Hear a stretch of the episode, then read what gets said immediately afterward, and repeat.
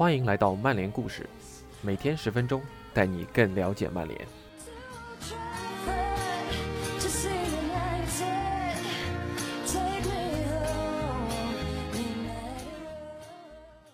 今天的故事是关于东窗引援伊哈洛的。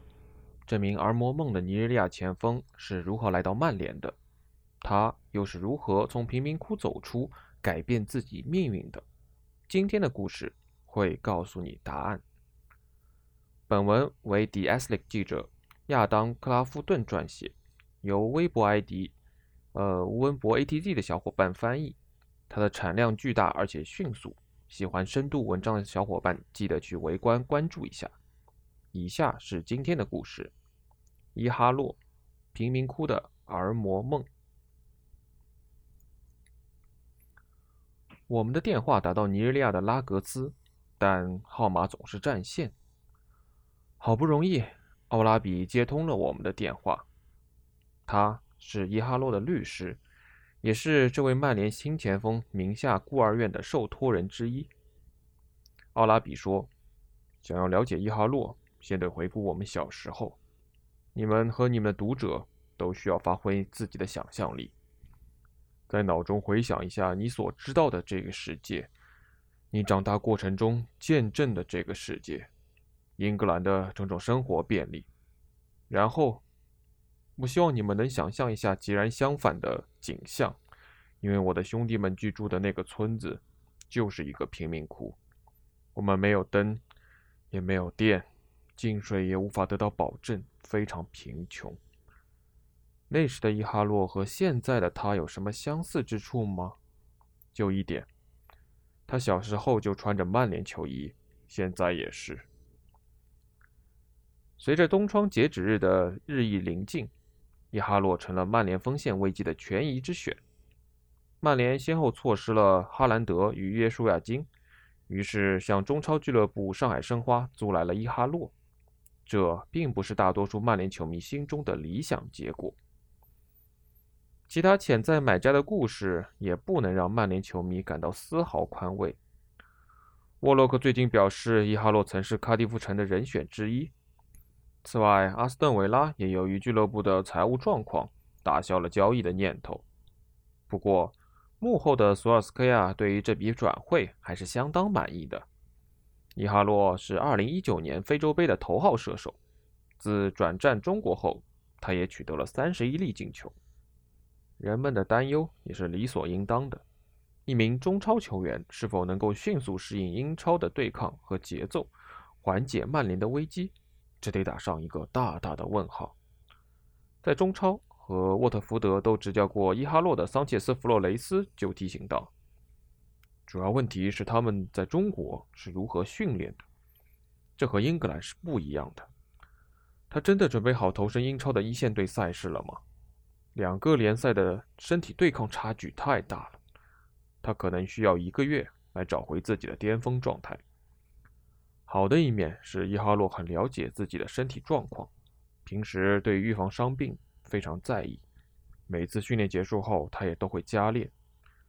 我必须说明一下，就我在中国执教的感觉，他的职业投入度和场上能力与四年前并无二致。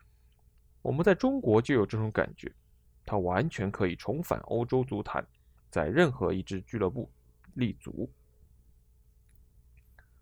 过去的这十二个月里，巴萨曾经考虑租借伊哈洛。此外，多个消息源也证实，热刺对伊哈洛有意的消息也是真的。穆里尼奥希望能引进一名前锋顶替伤缺的哈里凯恩，但是列维没能满足这一要求。伊哈洛的经纪人告诉我们：“我可以非常正式的说明，确实有一支英超球队也送上了一份具体报价，但是我只说他拒绝了哪家俱乐部就不合适了。”最终，两项关键因素促使曼联拿下了伊哈洛：一是伊哈洛确实是儿魔梦，他的一位密友表示：“没错，加盟曼联一直都是他的梦想。我知道足团好多人都会这么说，但那真的就是他的梦想。”我为他感到高兴。周五晚上，我基本就没睡。在中国，伊哈洛会在自己家里看曼联的比赛，也会关注那些沃特福德的老队友。我还记得他效力沃特福德时，有一天我们去一家餐厅，他告诉我范加尔想要签下他。那是二零一六年一月，可惜最终这笔交易没能成真。范加尔离开了曼联，而穆里尼奥来了，这是就这么过去了。穆里尼奥最后为曼联带来了伊布，同样是转会截止日，这次身份调转。伊哈洛成为了与曼联成功牵手的那个人。对曼联而言，自身优势不只是伊哈洛的喜好，还有俱乐部一贯的财务状况。我们了解到，伊哈洛在中国的年薪是税后七百万欧元。通过支付租借费和承担一部分周薪，曼联将为申花承担大部分的成本，直到本赛季结束。热刺的那份报价就不如曼联来的丰厚。由于拉什福德伤缺，曼联已经连续三轮联赛未能破门。索尔斯克亚急需一名前锋到队，伊哈洛也有望证明三德子又做了一笔值得称道的交易。伊哈洛于周日下午抵达曼彻斯特，也就是东窗关闭的两天后。由于这次转会过于匆忙，曼联都来不及完成例行体检，索尔斯克亚本人也尚未与伊哈洛有过会谈。他的经纪人解释说：“这笔转会是通过经纪人完成的，我肯定等他抵达后会和奥莱好好聊聊的。像上海申花这样的中超豪门俱乐部，医疗部门的相关工作是非常周到的。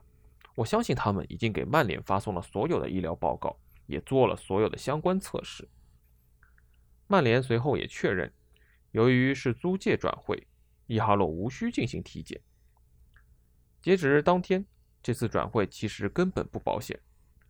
周日晚上九点半，我还在跟伊哈洛聊，当时转会尚未完成。